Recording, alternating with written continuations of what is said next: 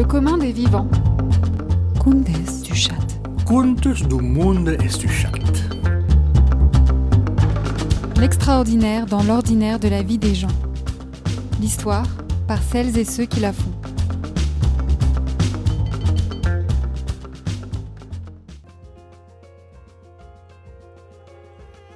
La cosmétique ethnique rassemble les produits de soins et d'embellissement du corps, du visage et de la chevelure et s'adresse à une population donnée avec des caractères propres tels que la peau noire, métissée, arabo-berbère et asiatique. Autrement dit, la cosmétique ethnique offre de répondre à des besoins particuliers liés à l'appartenance ethnique du ou de la consommatrice. Il est intéressant de noter que dans cette définition sont écartés de l'étiquetage les produits destinés aux peaux blanches du moins dans les pays où les personnes blanches et leur culture sont majoritaires. Et pourtant, elles aussi ont des caractères propres qui les rattachent à une ethnie. Le marché de la cosmétique ethnique est en plein boom depuis la fin des années 1980. Il concerne des centaines de millions de personnes dans le monde et principalement des femmes racisées. En France, en 2014, ce marché représentait 50 millions d'euros. Qu'est-ce que la cosmétique ethnique raconte de nos sociétés quand les besoins des personnes qui sont couramment opprimées en raison de leur appartenance ethnique, sont pris en compte du moment qu'ils alimentent un marché juteux. Et que penser des cosmétiques ethniques qui, au contraire, ont pour effet de blanchir la peau et de lisser les cheveux? Aujourd'hui, dans le commun des vivants, je vous propose d'écouter le témoignage de Constance, qui a travaillé au sein d'une entreprise de cosmétiques ethniques à la Teste, sur le bassin d'Arcachon une société composée d'une quinzaine de salariés et spécialisée dans la conception et la commercialisation de produits de cosmétiques ethniques, notamment des blanchissants. La filiale de production se situe à Paris et emploie une quarantaine de personnes. L'entreprise réalise un chiffre d'affaires moyen de 15 millions d'euros par an. 85% de ce chiffre d'affaires est généré par la vente de ces produits sur le marché africain, qui représente une vingtaine de pays. Les 15% restants concernent l'Europe. À l'écoute de l'histoire de Constance, on se pose des questions sur l'image de la beauté renvoyée par les cosmétiques ethniques, une beauté ethnocentrée. On s'interroge aussi sur les raisons de l'importance du marché africain dans la richesse accumulée par cette entreprise et les différents travers juridiques, réglementaires et financiers dans lesquels elle trempe. C'est aussi une histoire qui dépeint l'entreprise comme lieu où s'exercent des jeux de pouvoir et où la figure de la femme, qui concentre des responsabilités et donc du pouvoir, est diabolisée parce qu'elle gêne les ambitions des hommes. Une cosmétique ethnique pas très éthique, c'est tout de suite dans le commun des vivants sur Upshot Radio. Suis Constance, euh, j'ai passé toute ma vie dans l'Aquitaine. Dans mon parcours, j'ai eu un master dans la compta et derrière j'ai fait un stage d'expertise comptable. Donc j'ai travaillé pendant 5 ans dans des cabinets d'expertise comptable. Et euh, après j'ai souhaité partir en entreprise pour, pour voir un petit peu autre chose, pour avoir une, une vision un peu moins comptable et un peu plus globale de l'entreprise. Et euh, voilà, et donc je suis rentrée dans une, dans une société qui travaillait dans les cosmétiques euh, sur, euh, sur le bassin d'Arcachon.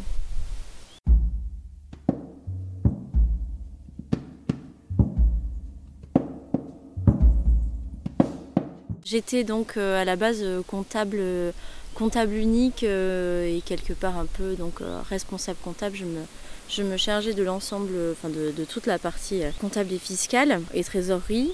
Et puis, et puis mon poste a évolué au fur et à mesure. J'ai pris euh, les ressources humaines, euh, le juridique et euh, bah, du coup l'ensemble en fait de l'administratif. J'ai chapeauté tout ça. on va dire j'y suis restée 4 ans. Donc pendant les deux premières années j'ai fait essentiellement de la comptabilité et les deux années suivantes j'ai fait essentiellement de, de la ressource humaine et du pilotage financier.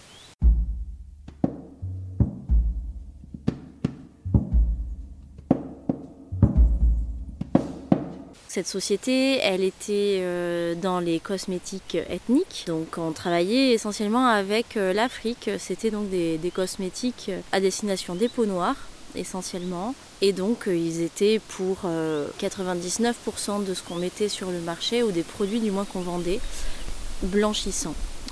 voilà, donc on appelle ça unifiant ou éclaircissant quand, quand on veut employer de jolis mots. Mais le principe était donc de rendre euh, euh, les peaux euh, noires et métissées un peu plus européennes. C'était une entreprise pionnière, par contre tenue que par des blancs. même à l'intérieur de l'usine, je crois qu'on avait, on avait deux personnes de couleur, quoi.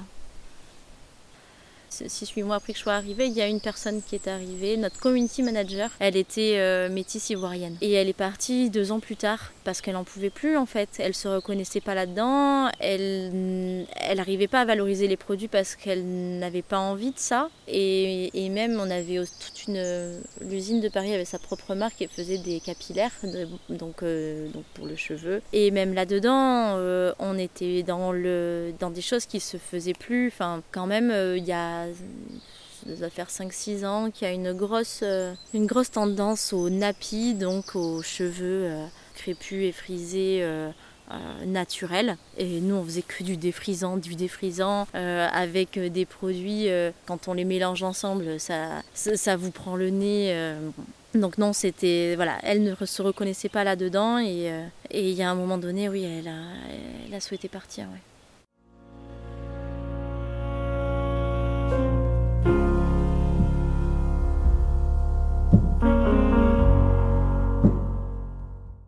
On avait surtout des laits éclaircissants. Il y, a, des agents qui sont éclaircissants qui sont autorisés en Europe et d'autres qui ne le sont pas. Euh, alors, euh, c'est le nom commercial donc vendu, donc le, Lumiskin euh, est un produit qui, est, qui était du moins jusqu'à il y a deux ans autorisé en Europe, mais pour autant c'est pas ceux-là qu'on envoyait en export. C'était des produits avec hydroquinone. Euh, l'hydroquinone, on en trouve quand même en Europe en pharmacie. Euh, parce que si vous avez une tache euh, sur voilà si vous avez des taches sur les mains ou quoi en fait c'est ce que vous allez trouver mais par contre il y a des dosages à respecter et donc voilà donc c'est délivré en pharmacie uniquement le libre service n'est pas, n'est pas autorisé parce que à haute dose c'est un produit qui peut être cancérigène un produit de 100 ml ne doit pas contenir plus de 2% d'hydroquinone. Pour la Côte d'Ivoire, en Europe, l'autorisation c'est 0%. Donc ça c'est la concentration euh, donc, euh, euh, légale. Bon, pour autant, je crois que tous nos produits avaient 4% d'hydroquinone et passaient quand même les contrôles. Pour revenir un peu sur la partie législative ou réglementaire de la mise sur le marché d'un produit, dans un premier temps, on fait un test, on le met à l'étuve pendant au moins 3 mois pour euh, savoir s'il est bon, en fait, s'il va avoir de la durabilité euh, dans le temps. Donc en France, euh, en gros, s'il tient 3 mois à 50 degrés, on considère qu'il tient 3 ans. Bon, en Afrique déjà, il faut se dire que le, produit, quand il a pris le bateau, qu'il arrive en Afrique, il a passé au moins 3 semaines à 50 degrés, mais il les a vraiment pris les 50 degrés. Chez nous, il ne l'atteint jamais. Puis s'il reste un mois en plus sur le port parce qu'il y a un problème avec la douane, il aura vraiment passé un mois et demi à 50 degrés. Donc déjà, il est quand même un petit peu altéré. Avant en fait qu'il soit commercialisé, on envoie le produit. Alors en France, c'est la DGCRF, mais euh, donc euh, la, direction des fraudes de la consommation. Enfin, il y a toute une, il y a plein d'organismes en fait qui sont là pour valider que le produit répond bien aux normes du pays. Le truc, c'était simple, c'était de vendre les produits qu'on fabriquait pour l'Europe. On les envoyait dans les labos de test en Afrique alors qu'on allait vendre euh, un autre produit en fait qui avait une autre composition. Donc on obtient une autorisation voilà, de mise sur le marché de tel produit dans tel pays.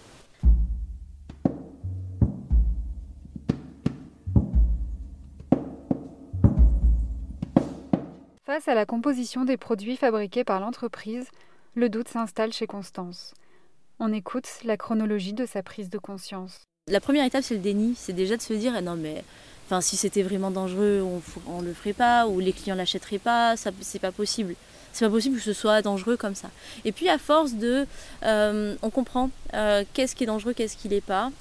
Bon, euh, il y, y, avait un, chimiste dans notre, usine qui nous disait que c'était pas si dangereux que ça l'hydroquinone et que c'était un lobby et que c'est pour ça que du coup on pouvait en vendre. Bon, je reste quand même sceptique par rapport à ça. la deuxième étape c'est la prise de conscience. Et à ce moment-là, euh, c'est à ce moment-là, et puis plus on pose de questions, donc on, les pose rarement aux, dirigeants, mais aux autres salariés. Et les autres salariés sont exactement dans le même. Enfin, eux ont passé plusieurs étapes et du coup, ils nous donnent plein de, plein de, bonnes raisons de se dire que c'est pas si grave que ça. La première, c'est que les produits sont quand même fabriqués en France et que bah, c'est quand même un gage de, qualité. Donc quand on fabrique en France, on sait qu'on a fait attention à, plein de choses. à la qualité de l'eau, à la qualité d'énormément de produits. On a fait attention à plein de, petites choses. donc ça, c'est la, la, première chose. La deuxième, c'est que euh, ben, si euh, de toute façon elles n'achètent pas nos produits, elles achèteront euh, celui de la contrefaçon chinoise. Et là, pour le coup, c'est pas du tout la même chose. Parce que eux, en termes de concentration, ils mettent. Enfin voilà, c'est d'autres concentrations, c'est plus dangereux. Ce qui est vrai. Hein. ce qui est vrai. La troisième raison, c'est oui, mais s'ils n'achètent pas nos produits ou s'ils ne se mettent pas du lait qui se trouve sur le marché parce qu'ils n'ont pas assez d'argent, euh, ils prennent euh, des bouteilles de verre, ils les pilent, ils se frottent les bras et les jambes avec pour se faire des micro-cicatrices parce que toi aussi en fait, quand tu as une cicatrice, ça, ta peau elle est plus blanche. Donc eux c'est pareil. Ça c'est une autre, euh, une autre façon de, se donner bonne conscience. Donc en fait des façons de se donner bonne conscience, on s'en trouve plein. Bon, jusqu'au moment où, où on peut arrêter aussi de travailler pour ça.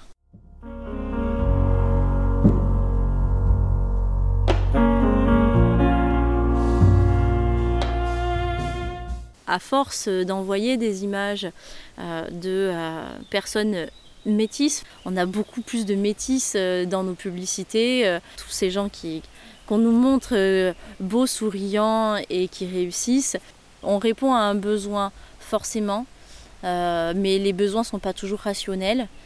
Et quelque part, forcément, on enferme un peu les gens là-dedans quand on leur propose un produit qui vient conforter leurs idées reçues et leur envie de ressembler à ce qu'ils ne sont pas.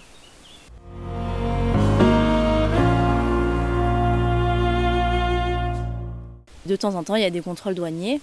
On a de la corruption à gogo, surtout, surtout aux douanes, surtout au Nigeria, alors que là-bas, il n'y avait pas de limitation par rapport au pourcentage d'hydroquinone.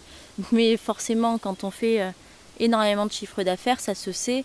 Donc euh, bah, bizarrement, euh, les douaniers bloquaient de manière assez régulière euh, plusieurs containers à la douane. Ça, se passe comme ça quoi, ça fait partie du jeu. Alors du coup, pour que eux puissent réussir à passer les produits en douane sans payer trop cher les douaniers, les factures qu'on leur fait, alors ça dépend des, fois, hein, mais je sais qu'il y a eu des fois des, des factures envoyées aux clients qui contenaient des prix différents du prix qu'ils allaient, nous, allaient nous reverser pour payer des droits euh, inférieurs en fait. Là, c'est la responsabilité légale du représentant légal. Euh, enfin, c'est, le, le, dirigeant de la société qui est en, qui est en faute. Hein. Il est d'accord pour que ses équipes fassent des choses illégales. Euh, moi en compta ça n'a pas d'impact, moi je le vois pas, les droits de douane c'est pas moi qui les paye, tout ça c'est pour le client, c'est, tout ça c'est pour arranger le client. Mais pour arranger le client, eh ben, on a des pratiques illégales.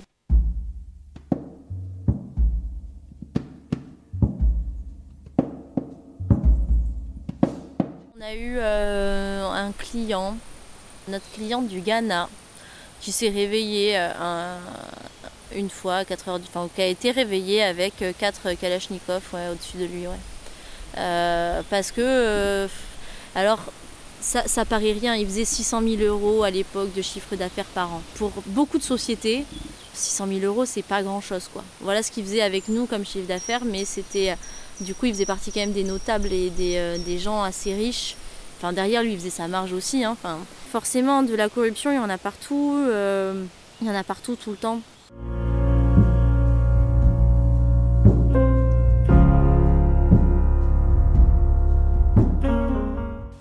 Le problème avec les clients qu'on avait, c'était l'encaissement en fait des, créances. Il faut savoir que, euh, si je dis pas de bêtises, en France, 99,9% de la population est bancarisée. Ça veut dire que en France, tout le monde a un compte bancaire. Et euh, la majorité euh, des opérations bancaires passent par des chèques, des cartes bleues, euh, voilà. On sait, on peut tracer toutes les opérations bancaires ou les virements, enfin voilà, tout ça. En Afrique, si je dis pas de bêtises, 98% de la population n'a pas de compte bancaire. Donc, on travaille avec de l'espèce partout, tout le temps. Déjà, ça change les rapports. Sauf que pour faire rentrer de l'argent en France, il faut qu'on connaisse absolument l'émetteur.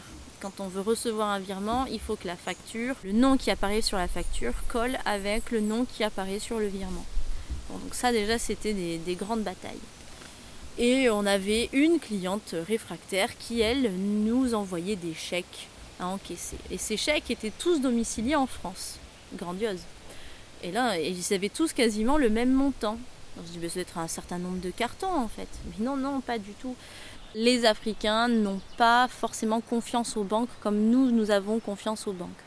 Et par conséquent, ils ne vont pas remettre un chèque à la banque parce qu'ils ont peur de ne pas pouvoir après venir récupérer de l'espèce. Euh, voilà, donc du coup, il y a des marchés parallèles et des gens qui font, qui font de la banque. Euh, à qui euh, du coup des Français installés là-bas qui ou qui veulent ou qui possèdent des vacances vont donner un chèque pour récupérer des, des, espèces et moi, en fait, euh, du coup, ma, cliente achetait des chèques avec ces espèces. Elle achetait, elle achetait les chèques à cette personne-là et elle me les envoyait en lot et elle me disait voilà, ça fait, ça, ça permet de rembourser, euh, de rembourser la somme. Euh, voilà. Bon, sauf que quand on a un chèque ben, qui est sans provision, c'est un petit peu dommage déjà. Puis là, pour le coup, pour aller chercher le chèque sans provision, je vous laisse imaginer. Mais surtout, en fait, ça, ça s'appelle du blanchiment d'argent. Donc forcément tout ça, moi, je ne mettais pas ma signature dessus. Ça faisait partie des choses sur lesquelles j'étais euh, intransigeante. Et surtout, en fait, quand les banques ont commencé à dire euh, non mais ça, moi, j'en veux pas, parce qu'en en fait, entre-temps, il y a quand même une banque qui nous a virés parce qu'on lui remettait ces chèques-là. Quand la banque dit ça, ça me va pas, quand la deuxième banque vous dit euh, je suis pas sûre que ça me convienne non plus, il se passe quand même quelque chose, il y a une prise de conscience et il y a, on va faire différemment à partir de maintenant. Et donc, voilà, on n'a plus de chèques à partir de ce moment-là.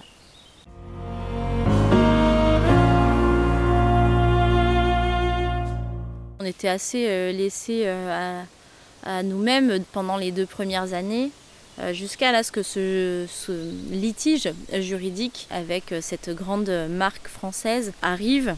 Pour la petite histoire, il y a deux bus de douaniers qui débarquent un matin à 8h à l'usine donc euh, ça fout une panique énorme. Tous les gens de la filiale euh, s'en, souviennent, je pense encore. Parce que quand on est juste en train de prendre son poste et, euh, qu'on nous dit bougez plus, ne touchez à rien, maintenant c'est moi qui fais et si vous faites quelque chose, c'est moi qui vous dis de le faire. Ça fait bizarre. C'est, très violent. Étant donné que bah, nous, du coup, on était sur le bassin d'Arcachon, l'usine sur Paris, on n'a pas eu à vivre ça. Suite à, ce, euh, cet événement. Euh, donc s'en est suivi euh, trois mois de flottement, d'une atmosphère de doute, mais de doute de tout, de tout le monde, à chaque instant. On ne savait pas qui allait tirer la couverture à lui dans les salariés. On ne savait pas si on allait tous perdre notre job. Moi, ça, à un moment donné, ça me paraissait inévitable. Hein. Forcément, en fait, plus personne ne voulait ouvrir le courrier quand il y avait écrit lettre recommandée, plus personne ne voulait me donner sa signature au postier. Parce qu'au cas où euh, on me considère comme responsable.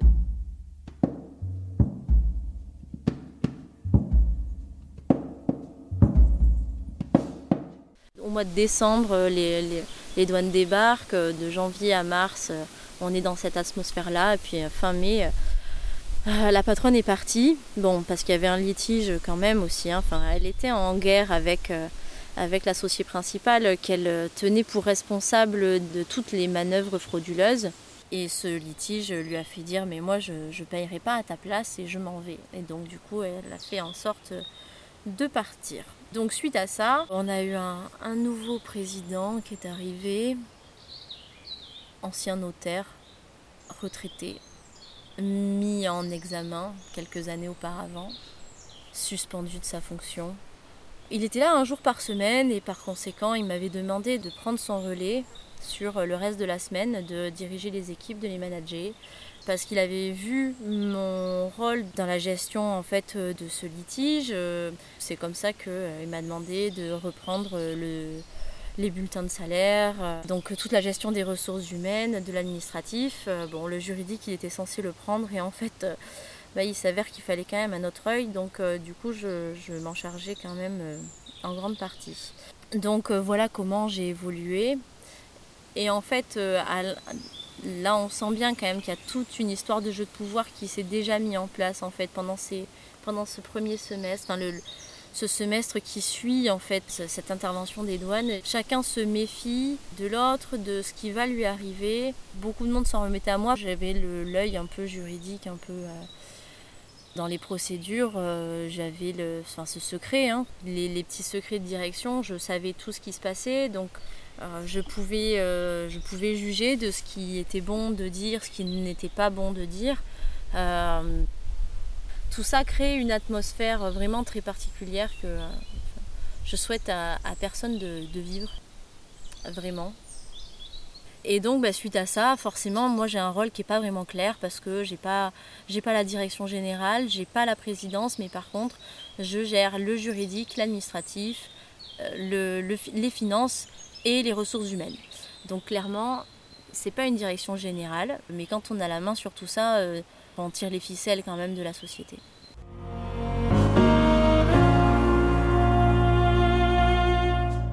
Le président est quand même pas là juste pour prendre les responsabilités légales. Euh, donc euh, il essaye quand même d'avoir une rémunération. Donc si il fait en sorte d'avoir une rémunération pour ses responsabilités légales, ben, en fait euh, l'associé lui demande quand même de travailler un minimum. Donc il doit passer son temps à justifier de son travail, mais en même temps, il n'est pas là, alors c'est quand même assez compliqué.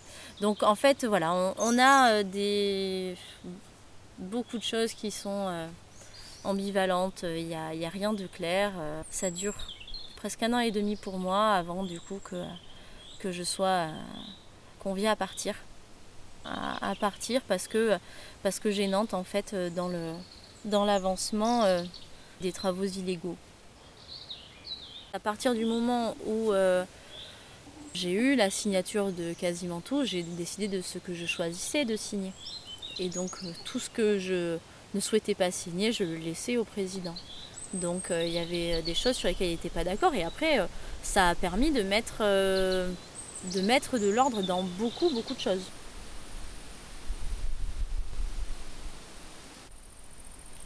En fait, j'aime bien partir en vacances au mois de mai, alors que les comptables partent rarement, mais euh, je suis revenue euh, au mois de mai et, euh, il y avait une réunion où j'étais pas conviée, alors que la réunion de stratégie, c'était, on m'avait demandé en plus de préparer de la stratégie du groupe, donc je comprenais pas pourquoi j'étais pas là. Puis c'était prévu que je sois là, donc c'est incompréhensible, mais donc du coup je pose la question par téléphone à encore une tierce personne, un autre dirigeant d'une autre société. Il me dit mais moi non plus, je, je, comprends pas, je comprends pas ce que pourquoi t'es pas là. Euh, et donc on, avait des discussions en général à 3 après 19h euh, ou entre midi et 2 parce que je rentrais chez moi. Et donc on se racontait un petit peu tout ce qui se passait, comment un tel prenait le téléphone, allait dehors pour discuter, comment euh, il y avait un contrat qui n'avait pas été euh, honoré. Euh, ça, part toujours de petits détails et c'est monté en épingle. C'est monté en épingle de toutes parts et chacun de son côté et on ne sait jamais avec qui. C'est toujours dans l'intérêt de la boîte. Et puis un jour on se rend compte que c'est pas du tout dans l'intérêt de la boîte, c'est chacun pour son intérêt personnel.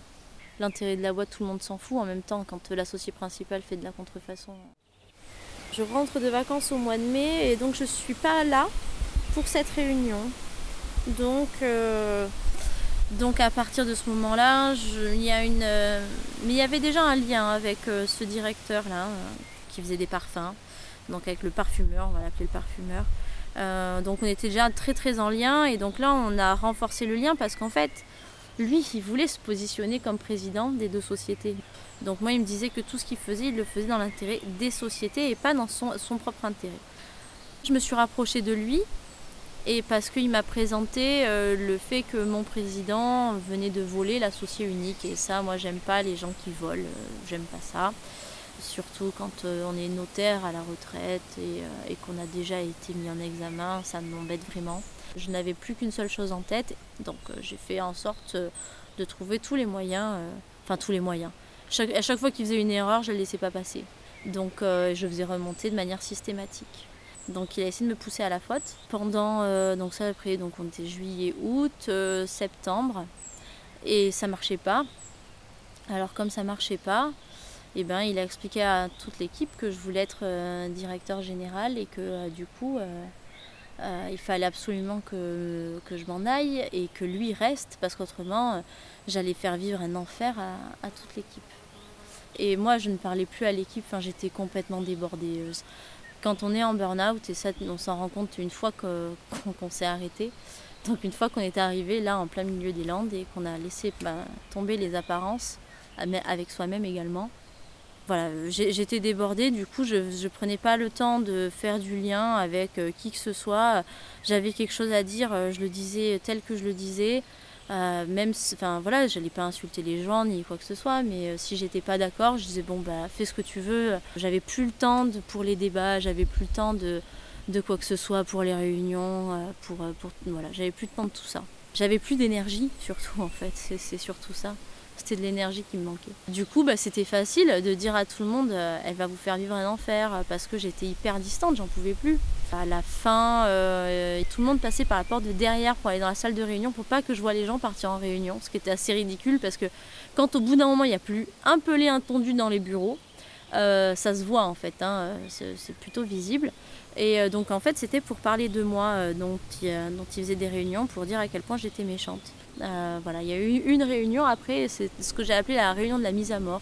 Et je leur ai dit que, que même un taureau dans l'arène, il souffre 20 minutes et que moi, ça faisait 3 heures qu'ils étaient là à 8 euh, contre moi et que c'était juste, c'était très lâche en fait ce qu'ils faisaient. Dans cette réunion, ils m'ont dit tout ce qu'ils avaient à me reprocher.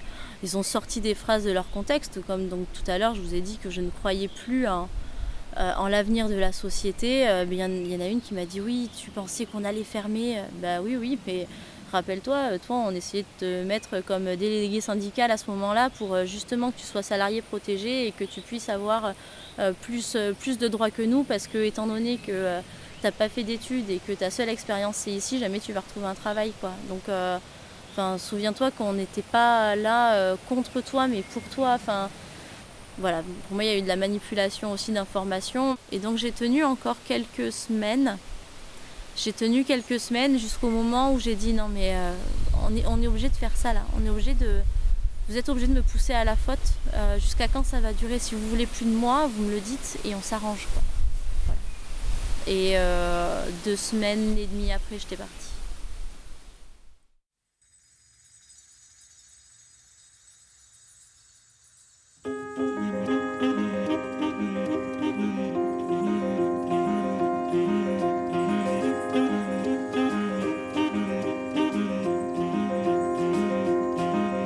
J'ai été abattue hein, suite à ça pendant quelques, pendant quelques mois, pendant six, six mois.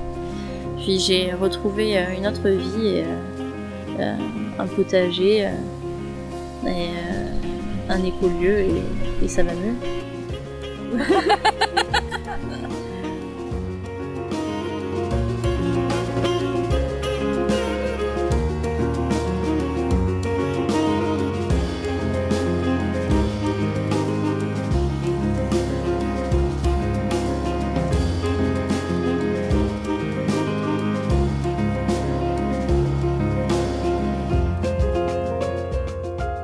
C'était une ex-DAF, directrice administrative et financière au pays des cosmétiques ethniques. Un reportage de est réalisé par Mathilde Redeau. Merci à Constance pour son témoignage et un clin d'œil tout spécial à Margot Labarthe pour son écoute attentive et ses conseils avisés.